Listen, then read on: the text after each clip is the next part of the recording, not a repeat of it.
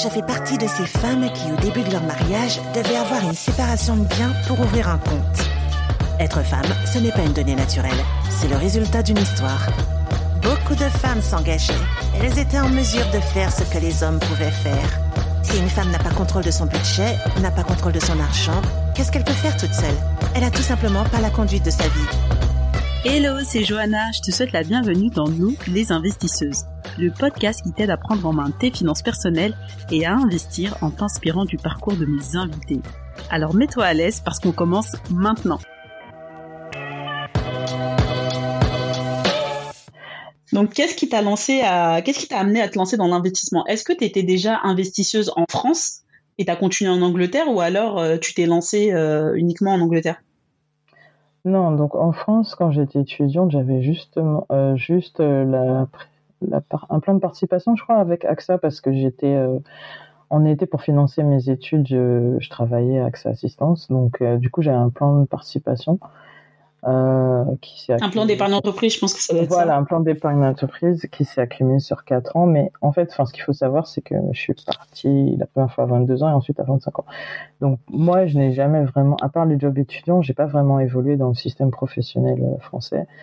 Euh, dans ma vision, j'ai fait mes études à l'étranger en France et je savais que j'allais m'expatrier en fait très jeune. Euh, et la plupart de mes comment ça s'appelle copains de classe, c'est la même chose. C'est pour ça qu'on avait fait commerce international en master.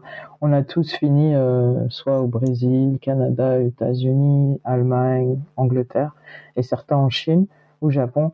Donc du coup, euh, ouais, on a, c'était nos visions en fait. On voulait des carrières internationales. Donc du coup, j'ai pas du tout travaillé en France à part les jobs étudiants. Donc euh, pour moi, j'allais investir là où je vis en fait. Euh, quand j'étais dans la vingtaine, je ne savais rien de tout ça. Je ne faisais qu'économiser comme mes parents, en fait. Euh, et dans la trentaine, j'ai eu un coup de. C'est déjà bien. Que... Voilà. ouais, mais mais t'as pas de but vraiment, en fait. Enfin, je sais pas comment t'expliquer. C'est que voilà, si t'as pas de savoir, bah. T'as pas d'objectif quand tu épargnes, en fait. Ouais. T'as pas d'objectif, voilà. Euh, comment j'allais dire? Donc moi, là, ce qui m'a poussé, enfin, j'ai eu deux circonstances qui m'ont poussé à l'investissement. Un, c'était euh, effectivement, voilà, mes premières, mes premières factures d'impôt qui m'ont fait flipper. Et m'ont fait dire, ah, c'est pas possible, c'est pas possible, parce que du côté anglais, ce qu'il faut savoir, c'est sur l'impôt sur le revenu, quand vous êtes indépendant, vous payez en double, en fait. Euh, vous payez deux années d'affilée à l'avance. Donc, du coup, euh, ça fait mal. À l'avance, ok. Euh, avant, avant même d'avoir fait du chiffre. Voilà pas avant même d'avoir fait du chiffre, mais c'est que euh, ils considèrent que ce que tu as gagné cette année, ben, tu vas forcément le recevoir l'année prochaine. Donc du coup, tu as intérêt à bien économiser. Euh, parce qu'au début, quand tu passes... Genre, tu vas reproduire des super pressions. Voilà, tu es super joyeuse. Ouais, j'ai jamais gagné autant de ma vie, tu sais, parce que tu vas peut-être gagner entre 3 et 4 fois plus que ce que tu gagnes d'habitude. Donc, effectivement, je vois avec certains amis plus jeunes que j'ai recommandés, ils sont toujours à, pleurer. Ouais, j'ai pas, mais il faut pas tout dépenser, gars. Il faut garder pour les impôts, il faut garder pour tes frais, faut, parce qu'ils veulent pas prendre de, par exemple, la grosse erreur, ne pas prendre de comptable pour économiser. Non, tu as besoin d'un comptable parce que tout l'argent qui est sur ton compte n'est pas à toi. Donc, euh, pour être bien organisé, il faut avoir un comptable, euh, ce qu'on appelle un tableau de bord. Comme ça, tu vois exactement combien tu peux te payer, qu'est-ce que tu peux retirer, etc. Et moi, euh, enfin bon, pour illustrer, on va dire, les deux premières années, j'ai incompris, j'ai j'ai payé, je crois, plus de 20 000 livres en impôts sur trois mois. j'ai pleuré. En impôts sur le revenu? Pas sur le revenu. Le revenu c'était 4 000, mais par exemple les la société. L'impôt sur les sociétés? 15 000, je crois, comme ça. Ouais, plus la TVA qui était 3 000. Donc j'ai payé 20 000 en trois mois et j'ai pleuré. j'ai pleuré. Je me suis dit, c'est pas possible. Euh, comment je vais faire Surtout que si tu les as pas anticipés, faut les avoir. Hein.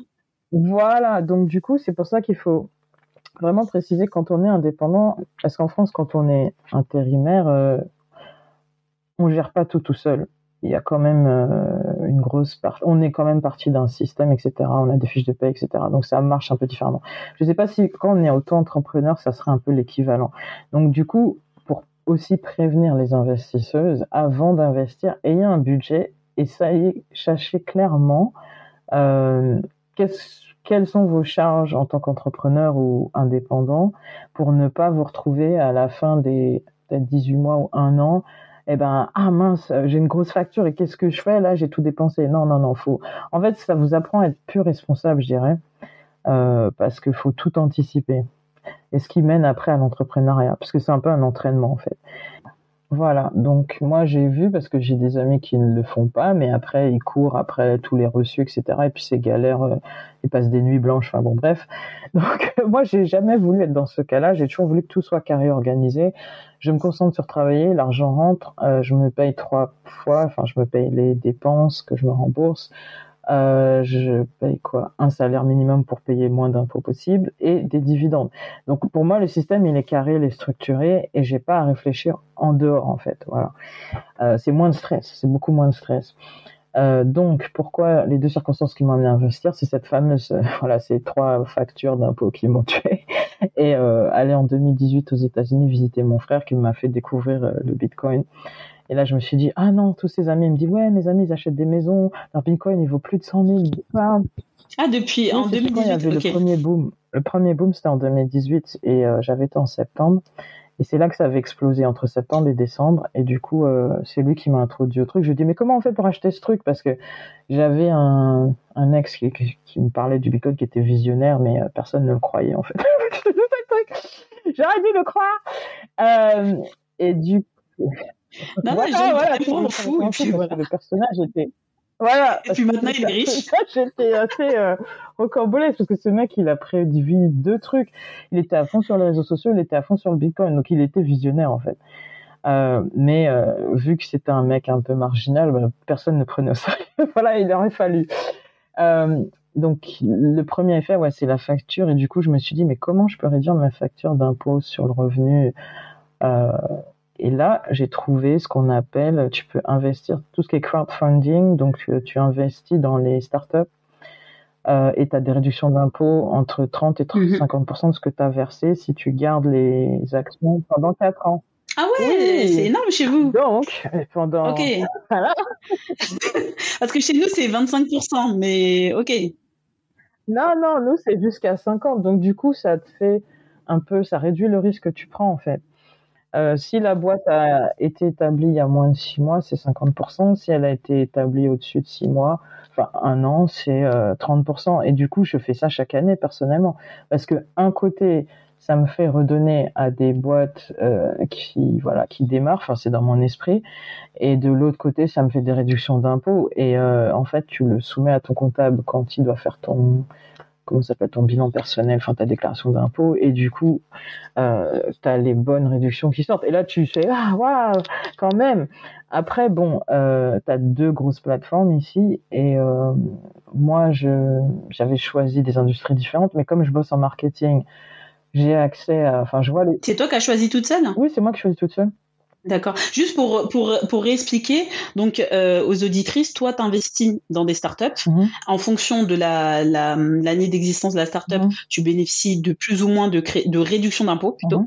Et, en fait, ce que ce qu'il faut que vous compreniez, les filles, c'est que toi, tu vas investir dans le but certainement, bien sûr, d'un investissement, d'avoir un retour sur investissement, mais quoi qu'il arrive, même si la boîte euh, se crache ou quoi que ce soit, toi, tu as quand même récupéré une partie de ton investissement grâce aux impôts. Voilà. Voilà. Et, euh, et en fait, c'est ton comptable qui te fait aussi ta déclaration personnelle d'impôt? Oui, oui, en Angleterre, c'est tu peux, bah, tu les payes, c'est un service c'est enfin c'est moins compliqué que toi qui la fasses. moi personnellement, je voilà, moi je je donne à mon comptable de faire tout, voilà, parce que tout ce qui est parce que aussi ton comptable va te dire le bénéfice. Euh, il y a des choses que tu ne connais pas par rapport à la loi, que ce soit sur l'impôt sur la société ou l'impôt sur euh, personnel. Donc par exemple cette année, c'est la première fois qu'il m'a dit que j'avais droit de euh, déclarer comme cadeau d'entreprise jusqu'à 300 livres d'achat personnel euh, sur Amazon, par exemple. Et j'étais là, j'ai waouh Et du coup, c'est la TVA sera enlevée de ton euh, comment s'appelle de tes impôts sur la société. Enfin donc du coup parce que normalement ils ont une liste avec euh, je sais pas il y a 13 ou 18 critères. Donc toi tu tu on va dire tu voilà tu restes dans ton sillon. Ok je sais ce et en fait il y a d'autres trucs qui passent que tu ne sais pas. Et du coup normalement un vrai comptable un bon comptable c'est quelqu'un qui doit t'aider non seulement à anticiper que ce soit tes cash flows etc tes dépenses mais aussi qui doit te dire tes droits par rapport à la loi pour tout ce qui est déduction fiscale ou euh, rabais. totalement d'accord, ouais. Il doit te faire gagner de l'argent, ouais. Ou en économiser à minimum. Voilà, moi depuis le début, parce qu'au début j'étais en umbrella, enfin ce qu'on appelle umbrella, c'est quand tu as une société de portage, une tierce société qui va encaisser ta paye pour toi. Enfin c'est le nouveau système qu'ils ont imposé depuis l'année dernière sur la majorité. Ouais, c'est comme du portage, on va dire. Ouais. Voilà, c'est comme du portage en France. Et du coup, euh, moi, au bout de trois mois, il m'a dit, ben, arrête ça parce que tu vas perdre euh, entre 40 et 60% de tes gains. Mais une limitée. Donc, un vrai comptable doit te dire qu'est-ce qui t'arrange dans telle situation et euh, anticiper pour toi en fait, pas juste faire des transactions. Sinon, c'est pas un bon comptable. Parce qu'il enregistre le passé, mais il n'anticipe pas le futur. D'accord. Voilà. Et du coup, euh, j'avais commencé comme ça. Et puis après, je me suis dit, bon, après, je me suis mis dans les bitcoins. Euh, je commençais à acheter bitcoin, ethereum. Il y avait cinq, parce que j'ai fait des recherches sur des articles de Financial Times et tout ça. Et ils disaient, voici les cinq pièces à acheter. Donc, j'ai acheté que ces cinq-là. Et puis après, j'ai commencé à acheter d'autres pièces parce que c'était pas cher. Je t'interromps, mais euh, tu as commencé direct avec du risqué en fait, startup et crypto. Et t'as pas voilà, eu peur Voilà, mais c'est ça. Mais voilà, c'est ça que je veux. Non, parce que j'étais confiante. Mais non, parce que, mais c'est ça que les gens ne comprennent pas, c'est que, oui, parce que je, après, après, en fait, j'ai fait tout le chemin vers des gens normaux, entre guillemets. J'ai commencé par le truc le plus risqué. Après, je me suis éduquée sur les trucs classiques et j'ai rejoint des communautés d'investisseurs. ok. J'ai fait le chemin inverse. Et quand je dis ça, les gens me disent, ah ouais, non. Bon, tu t'es lancé, c'est l'essentiel déjà. Tu t'es lancé, tu savais qu'il y avait du risque. Voilà. Pour moi, la priorité, ce qui m'a, le choc de ma vie, c'était il faut réduire mes impôts. Donc, il faut trouver les moyens. Il y a, il y a plusieurs moyens. Mais par exemple, euh, il y a un truc qui s'appelle les VCT, c'est les Venture Capital. Là, il faut investir encore plus haut. Voilà, là, il faut investir minimum 20 000 cas et j'ai pas 20, enfin, j'ai pas euh, 20 000 euh, pounds à investir comme ça. Donc, j'étais là, euh, commence par les petits trucs, euh, et après, tu vas aller vers les trucs classiques, en fait. Et les trucs classiques, je les ai appris il y a peut-être, euh, je suis en train de me dire, j'ai commencé à faire le crowdfunding vers 2017-2018, et après, j'ai appris à partir de ben, 2020, en fait. Et t'investissais à peu près combien et euh, sous quelle fréquence? Donc, euh, j'ai fait un cours, en fait, j'ai fait plusieurs cours. J'ai fait des cours avec des traders américaines et des cours avec des, des conseillères financières anglaise pour connaître les deux systèmes. Parce que, en fait, la plupart des assets que tu achètes, sont américains, même si tu as des assets qui sont globaux ou français ou européens. Mais les méthodologies, elles viennent des États-Unis. Donc, elle, euh, elle recommandait, voilà, deux ou trois plateformes. Donc, à la base, je m'étais un, j'avais été sur plein de blogs pour savoir c'est quoi les plateformes où je peux acheter. Enfin, voilà, parce que quand tu ne connais rien, c'est comme un labyrinthe. Il y a trop d'infos. Donc, il fallait aller sur les plateformes de comparaison des plateformes, comprendre que chaque plateforme a des zones horaires différents et faire des cours pour comprendre c'est quoi un ETF, c'est quoi un mutual fund, c'est quoi un, un fonds de, enfin, c'est des fonds de pension, enfin, etc. Les différents assets et quel rôle ils jouent, comment tu les balances, enfin, comment. Donc, comprendre les différents produits, voilà. les, les, plateformes et leurs voilà. frais. Comment les équilibrer. Et aussi, et aussi les, voilà. les enveloppes, en fait, fiscales. Quels sont les avantages, euh, d'investir dans voilà. telle ou telle enveloppe. Parce que okay. Du côté anglais, tu as plusieurs gros produits. Enfin, le plus connu, c'est le cash, enfin, le, le, stock and share. Et ça, donc, c'est un peu comme l'équivalent d'un PEA, sauf que nous, on a beaucoup plus d'avantages que vous parce que. C'est quoi le nom? Stock and Share ISA, donc c'est ISA. Tu as plusieurs types d'ISA. Tu as le cash, donc ça veut dire que tu vas okay. mettre tes épargnes en cash, mais c'est débile parce que les taux d'intérêt sont très faibles et euh, bah, ça va pas grandir en fait. Ton argent il dort et il, te fait, il se fait manger par l'inflation. Et quand je connaissais rien à la finance, c'est ça que j'avais parce que pour moi c'était la seule chose que je comprenais selon mon éducation, etc. Donc le stock and share, ça, la statistique qui fait peur, c'est qu'en Angleterre, il y a que 3% des gens qui en ont. Donc ça veut dire que 3% des gens qui, alors que c'est le truc le plus bénéficie dans ta vie, puisque tu as le droit de placer jusqu'à 20 000 livres par an, nouveau en fait, chaque année tu peux mettre 20 000 livres en plus, et que la, la plupart des gens euh, peuvent être millionnaires dans un ISA. L'intérêt, c'est que tu ne paieras jamais de ta vie aucun impôt, même si tu retires. Donc du coup, c'est jamais taxable. Voilà. Ok. Euh, voilà. Ah ouais, c'est beaucoup plus intéressant parce que là, tu me dis que c'est l'équivalent du PEA, voilà. enfin chez nous. Donc chez nous, c'est le voilà. plan d'épargne en action. Sauf que le PEA, en fait, euh, on a un plafond au non. total de 150 000 euros de versement. Nous, c'est 20 000, 20 000 par, par an. Et, après, c'est limité Il y a des gens, ils sont millionnaires en ASA. Parce qu'en fait, ton portefeuille va grandir au fur et à mesure de temps. Donc, en fait, j'avais fait un cours où une nana faisait une démonstration en vous montrant que tu peux être millionnaire dans un ASA entre 10 et 20 ans, en fait. Si tu contribues chaque année, tes trucs, ils grandissent. Par exemple, si tu prends le S&P 500 qui grandit à 10%, bah, en moins de 20 ans, tu vas atteindre euh, un million et tu seras jamais taxable sur ce million et tu peux retirer et prendre comme tu veux. Donc c'est D'accord. Attends, juste, je vais, je vais réexpliquer en, en termes, euh, je vais réexpliquer simplement euh, pour les auditrices. Euh, donc, si tu investis dans un ETF S&P 500, donc les 500 plus grosses capitalisations américaines, donc si tu achètes en gros un panier d'actions qui regroupe toutes ces entreprises, chaque année, en 10-20 ans, en fonction de ce que tu vas mettre dedans, tu peux atteindre le million parce que ce, cet indice-là, il fait 10% par an de, de rendement, de performance. donc, c'est ça. Et sachant que euh, pourquoi vous payez pas d'impôts en fait? Ouais, pas d'impôts. non, parce que c'est une législation. Après, tu as des comptes qui s'appellent euh, les comptes d'investissement généraux. Attends, tu vas jusqu'à 20 000, tu payes pas d'impôts. Voilà, parce qu'en fait, ça a été créé. Au début, c'était 3 000. Il y a 10-15 ans, il y a 15 ans quand je suis arrivé, 16, c'était à 3 000. Chaque année, en fait, le gouvernement l'augmentait. Euh, et là, c'est pour te dire qu'on était arrivé dans une crise. C'était pour forcer les gens à à être plus responsable et à, penser au futur en fait tout simplement. Parce que euh, et puis bon ça protège les riches parce qu'ils ont plus d'argent cash à, cacher entre guillemets. Mais euh, à la base c'était moins parce que les taux d'intérêt étaient plus forts. Je me rappelle quand j'étais arrivé vers 2002-2003 les taux d'intérêt ils étaient quoi entre 8 et 10% un truc comme ça. Mais ça veut dire que l'inflation était faible. Tu vois c'est pas par rapport alors que maintenant on a une très forte inflation. Les taux d'intérêt ils sont à 2,20 maintenant euh, alors qu'à l'époque, je crois que c'était entre 8 et 14. Donc c'est plus intéressant d'investir sur du risqué que sur du non risqué. Donc c'était plus intéressant de, c'est pour pousser les gens à investir plutôt que d'économiser. Nous on est à, à l'anticipe, euh, à l'opposé de la France. La France euh, te donne plein de, comment ça s'appelle, elle t'encourage à économiser. Bah, attends, je défends mon pays quand même. En France, tu as le plan d'épargne retraite pour, payer moins d'impôts. Qui les prend? Euh, donc le PER, mais qui euh, qui est pas hyper top. qui le prend en hein fait? Est-ce que dans les statistiques, tu as 50% de la population qui en prend un en plus? Alors déjà, pas 50% de la population qui investit en France malheureusement, euh, mais euh, il a cartonné. Euh, la nouvelle version est sortie en, si je me mhm. trompe pas, en 2019, en septembre, et euh, ça cartonne, mais voilà, voilà, il n'est pas fait pour tout le monde très clairement, c'est pas euh, quelque chose que je recommanderais à tout le monde. C'est vraiment pour les gens qui payent beaucoup d'impôts. Euh, et en fait, le problème de la France, comme toujours, c'est de gratter des gens. C'est que autant tu peux déduire de tes impôts tes versements, autant quand tu vas partir à la ah retraite, ça va être fiscalisé. c'est la partie euh, qui est hyper nulle et qui fait que. Et oui, ben, bienvenue en France. Euh... Mais euh, on a plusieurs dispositifs. Donc euh, oui, on a l'équivalent d'un plan de retraite. Enfin, il y en a deux. Il y a celui que tu peux avoir par ta boîte si tu es employé ou celui que tu prends quand tu es indépendant qui s'appelle le CIP. Donc tout ça, j'ai ouvert il y a deux ans pendant le Covid parce que j'ai pris les cours pour m'éduquer parce que sinon je ne je savais pas comment ça marche ces trucs. Donc j'allais pas y souscrire en fait.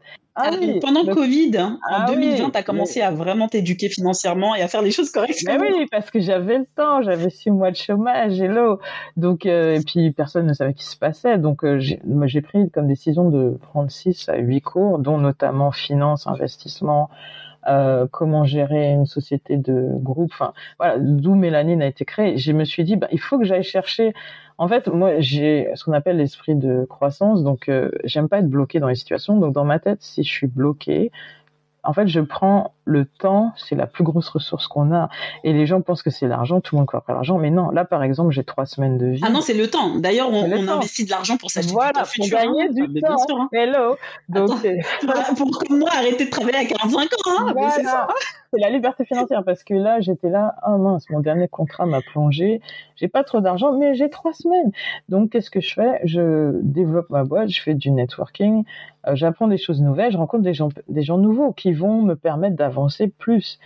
Parce que c'est ça que les gens doivent comprendre, c'est que la plus grande ressource, enfin, les deux plus grandes ressources dans ta vie, c'est ta santé et ton temps. Euh, L'argent, tu, tu, pourras en faire beaucoup, le perdre, mais ton temps, tu peux pas le récupérer. Le temps, tu peux pas en refaire. Voilà, tu peux pas en refaire. Tu peux pas le fabriquer. Tu peux pas le refabriquer. Donc, quand tu as le temps, au lieu d'être sur Snapchat, WhatsApp toute la journée. Euh, va faire des formations en ligne.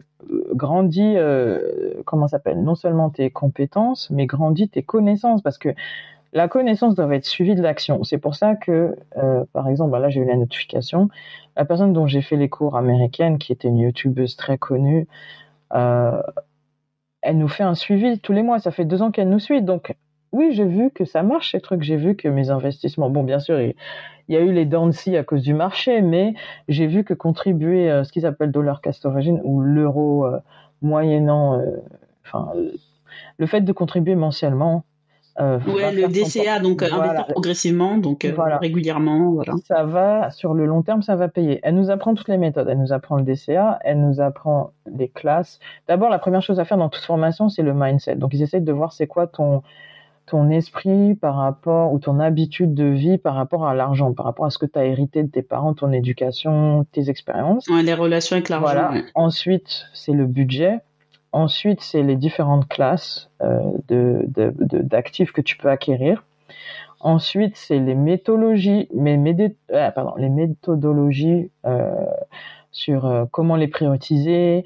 Et après c'est comment les les analyser pour savoir lesquelles sont performantes ce qui est vital en fait pour bien les choisir. Et par exemple elle elle nous disait euh, genre pas plus de 5 moi j'en ai précise par exemple pour mon plan de retraite. Mais euh, j'ai mixé par exemple entre des obligations et des des enfin des ETF ou des index parce que en fait sur mon plan de retraite, j'ai pas, j'ai pas d'action parce que les actions, elles sont trop volatiles. Vaut mieux, en fait, et tous les, les gros investisseurs se disent, n'ont ils n'ont pratiquement pas d'actions, ils ont que des index parce qu'ils savent que le risque est diversifié. Donc tout ça, c'est des choses que tu. Donc les index, c'est les indices, hein, c'est ce dont on parlait, c'est euh, un regroupement justement de plusieurs entreprises directement. Voilà. Plutôt euh, que de, donc du coup, c'est plutôt de la gestion passive que tu fais, c'est pas de la gestion active où euh, tous les mois tu vas aller, enfin tu vas analyser les entreprises, tu vas dire moi je vais investir dans Total, dans machin, dans un truc, ça c'est un peu relou parce qu'il faut suivre la boîte. Voilà. Toi investis directement dans le tas. Voilà. Et en fait, tu investir passivement euh, parce que le cours c'était euh, le millionnaire automatique. Et en fait selon les formules que tu calcules euh, ben voilà si tu investis chaque mois ça dans 10 ou 20 ans tu seras là quoi.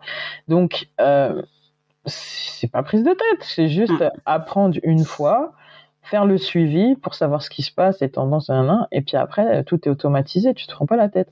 Après, tu as d'autres façons d'investir qui sont plus compliquées ou faire ce qu'on appelle le trading et tout ça. Le trading, j'ai pas voulu toucher, j'avais commencé à apprendre, mais je me suis dit, j'ai pas le temps quand je serai libre financièrement, j'irai là, de l'autre côté.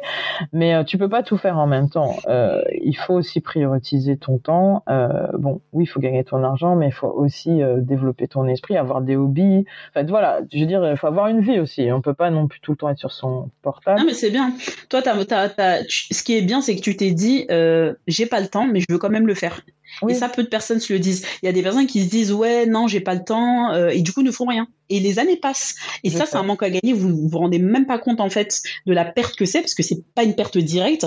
Et toi, ce que tu fais, c'est que tu t'es dit ok, euh, il y a une manière d'investir en mode pilote automatique. Je vais faire ça, et puis quand j'aurai le temps, je ferai autre chose. au moins, toi, tu investi et euh, tu me l'avais dit, tu as déjà commencé à voir les, les retours que ça a produit, forcément, sans y penser.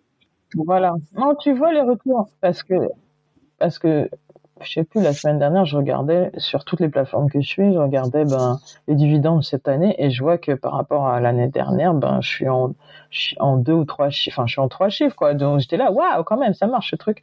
Euh, parce que je vois par rapport à, oui, à ma famille, du coup, donc, certains de mes cousins qui étaient là me demander comment tu fais, j'aurais dit je connais pas le système français. Éduquez-vous. J'allais même chercher pour eux les workshops, les ateliers, tout ça, mais ils font pas.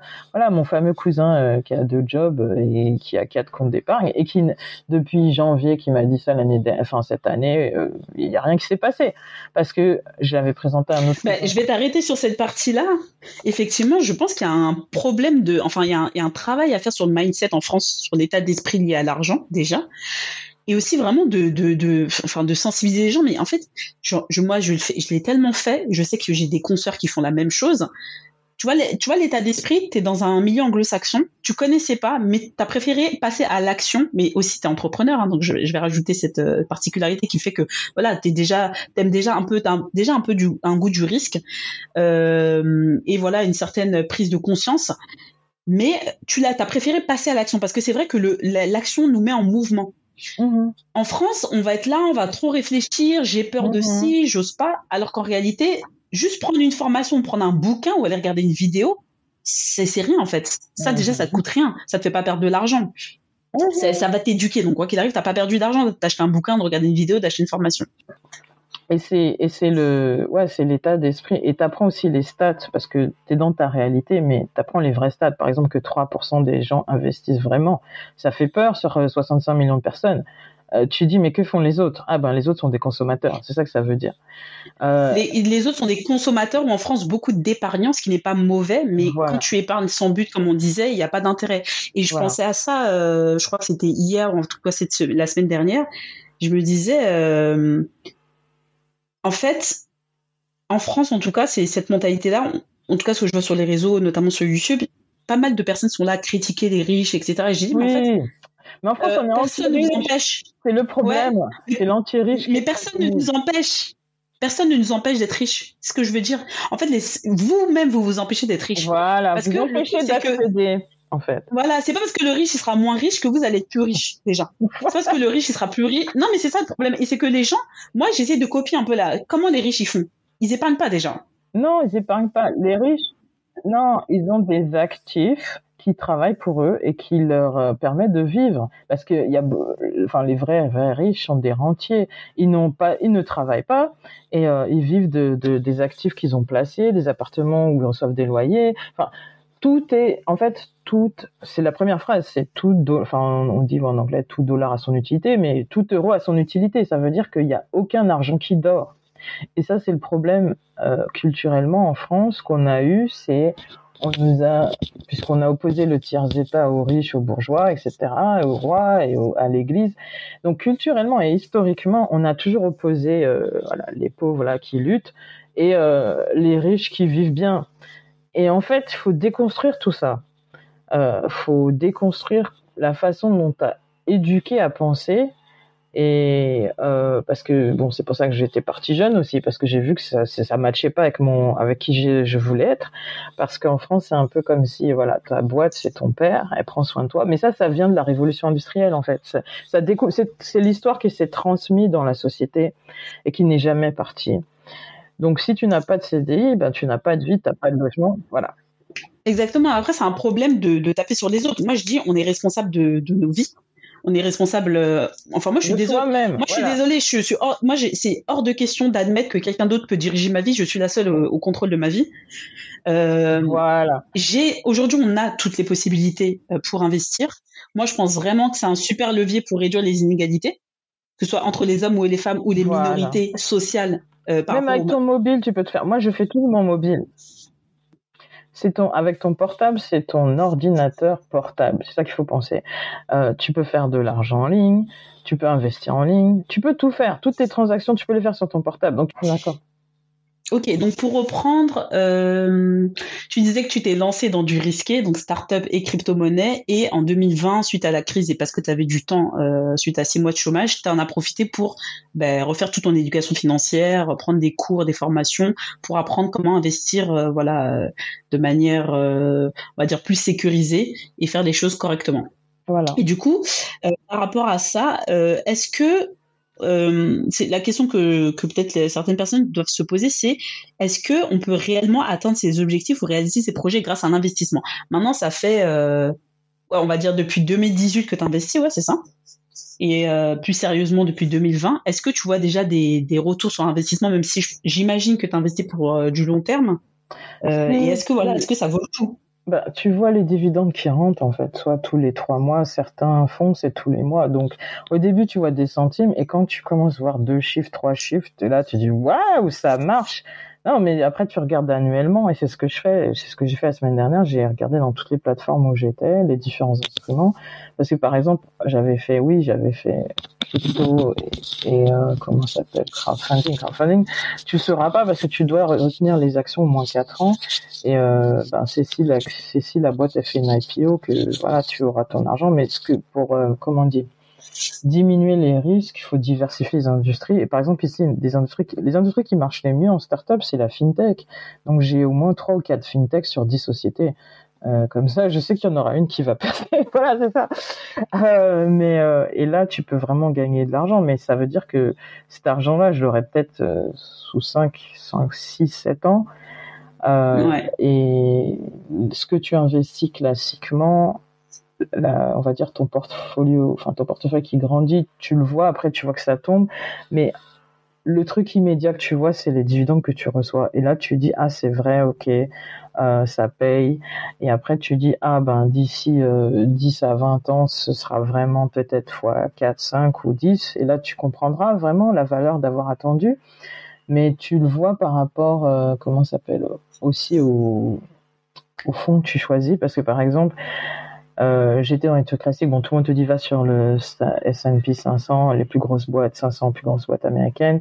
Mais par exemple, euh, moi, j'ai fait euh, tout ce qui est énergie, tech. Et du coup, c'est les endroits qui, euh, voilà, qui ont explosé parce que à cause de la crise énergétique. Mm. Après, c'est un peu plus risqué, mais Voilà. ouais, toi, tu t'es, tu t'es concentré sur. bah, Après, je pense que c'est propre Voilà. aussi à ton profil. T'as un profil un peu plus risqué. Oh, voilà. Mais euh, voilà, tu montres bien que on est parti de quelques centimes. T'as été Voilà. patiente. T'as continué à, à t'as continué ta routine en fait d'investissement, d'investir euh, tous les mois régulièrement. Et euh, aujourd'hui, tu vois que les que ça fonctionne en fait et que ça, c'est ce qu'on appelle des intérêts composés, c'est que tes intérêts génèrent des intérêts. Et en fait, tu as fait un, un effort initial, mais cet effort-là, il est exponentiel. Voilà, et c'est pareil, j'avais par exemple, euh, ici tu as différentes moyens d'investir, soit actif ou passif. Eux, ce qu'ils appellent actif, c'est quand toi tu gères ton portefeuille. Donc par exemple, quand j'ai mon euh, stock and share, et ça c'est moi qui le gère, j'ai pas une, euh, une tierce partie qui va faire le choix pour moi ou investir combien d'argent je veux. Et il y a une autre façon qui s'appelle le robot advisor, donc c'est euh, un compte automatisé où il y a un algorithme et toi tu mets juste l'argent et lui il va chercher les fonds. Et moi en fait, ce qui, l'approche C'est comme en France aussi, on a ça, des robots advisors. On n'en a pas beaucoup, mais ça arrive de plus en plus. Voilà. Et en fait, en gros, pour, euh, pour simplifier, on va dire que pour traduire en français, c'est des gestionnaires de portefeuille. Voilà. c'est une personne, enfin, une société qui va, en fonction de votre profil, de vos moyens, de vos projets, donc votre horizon de classement, qui va investir pour vous et faire, euh, voilà, toute la tambouille en disant, Voilà. euh, je, vais- je vais investir dans ça, ça, ça, ça, ça. Donc, alors, si vous, si vous n'êtes pas prête psychologiquement à vous lancer, vous avez trop peur, confiez, confiez. Voilà, quand on n'a pas de connaissances, on a peur. Confier. Ouais, parce que j'avais commencé par ça en fait. Mes trois, mes trois supports c'était euh, euh, les startups, le crypto et le robot advisor. Le robot advisor, j'avais mis 400 livres, je crois, genre il y a 5 ans et, ou 4 ans, mais j'étais pas vraiment dedans. J'étais pas vraiment dedans parce que Ben justement, c'est ce que je, ce que je voulais savoir, c'est euh, que tu as commencé avec combien quand tu investissais dans tes startups là? Ben je mets les startups en fait vu que je gagnais, je gagnais plus je disais euh, minimum c'était 500 livres donc ce qui est quand même une grosse somme et maximum c'était 1000 livres par société. Et ça, Euh, c'est ah, ça par société, d'accord. oui par société Euh, parce que tu as des gens qui mettent des 20 000 des machins mais moi j'avais pas cet argent là donc je mettais des Mais en 500 termes de fréquence, tu faisais ça combien de fois par mois, par semaine, par an? Par an, euh, je me donnais. En fait, j'ai un, voilà, j'ai un budget sur tout. Donc, on va dire qu'au total, j'ai dû investir 5000 dans des startups sur 4 ans. Euh, donc, pour moi, c'est 3-4 fois par an. En fait, à chaque fois qu'une société m'intéressait, tout simplement, en fait, à chaque fois qu'une société m'intéressait, parce que tu reçois les emails toutes les semaines, machin, mais t'es pas obligé d'acheter toutes les semaines. Euh, si ça t'intéresse pas, tu vas pas te forcer non plus, juste pour avoir envoyé de l'argent à machin, quoi. Donc, euh, moi, j'ai un budget ch- chaque année. En fait, je suis très structuré euh, parce que je suivais des influenceuses finance. Et maintenant, elle a même un budget où tu vois, tu as des lignes qui te montrent euh, ben, ce que tu gagnes, ce que tu investis et est-ce que tu vas être à découvert ou pas. Donc, franchement, c'est magnifique parce que là, ça te permet de dire, tu planifies toi l'année, même si tu, enfin, quand tu es influenceur, tu connais pas forcément tes revenus euh, sur toute l'année, mais tu vas anticiper un, un taux moyen et puis un, on va dire l'équivalent d'un salaire moyen. euh. et du coup, vu que dans ta tête tu t'es dit, ok, moi je vis ça, euh, et je fais des objectifs d'investissement par chaque outil. Donc je vais dire par exemple euh, mon truc retraite, je dis ah ben cette année je vais mettre 5000 dedans. Euh, mes bitcoins, je vais mettre peut-être 4000. Mon, mes plans retraite, j'en ai quatre. Euh, ben chaque, il y aura un, un objectif. Donc moi, je suis devenu très souhait. Et j'étais pas comme ça avant, mais c'est aussi parce que dans mon job, on fait beaucoup de planification. Donc, D'accord. c'est un, un défaut, on va dire, de se dire, euh, ça m'a aidé aussi, parce que ça veut dire que j'ai dû structurer plus, et ça veut dire que dès janvier, j'ai deux outils. J'ai mon euh, spreadsheet, enfin mon tableur de budget, et j'ai mon tableur justement. C'est pour ça que ça sert de suivre des cours parce que Rose elle nous a donné d'autres méthodes qui s'appellent euh, un tableur pour euh, calculer ta. En anglais on dit net wealth, donc c'est, je sais pas si en français on dit la valeur de ton patrimoine, voilà. Et du coup c'est chaque mois. Et du coup pourquoi c'est bien fait? Parce que tu as euh, la valeur de ce mois-ci et puis tu as dans un an où tu veux te voir. Donc ça fait que tu es toujours en train de te projeter. D'accord, euh, ouais. donc tu dis ah ben je dois tant, j'ai telle dette, euh, je gagne tant, j'ai telle dépense. Donc tu as quatre comment s'appelle quatre box, quatre boîtes et de l'autre côté as dans 12 mois tu te projettes tout. Et j'ai regardé que depuis que je fais ça, en fait, c'est quoi à dire Mais je suis passé de zéro à, voilà, à cinq chiffres. c'est quoi à dire? Parce que avant, je, ne suivais pas ce que je faisais. J'étais là dans le day-to-day, enfin, t'es là dans le train-train quotidien et, et ça vient, ça passe, ça vient, ça passe, mais t'as pas conscience. Alors que si c'est écrit et t'as un plan et t'as des projections, tu vas le suivre parce que c'est un peu un, c'est pas envie d'un coup de fouet, mais c'est pour te dire, hé, tu fais quoi? C'est pour dire tu fais quoi?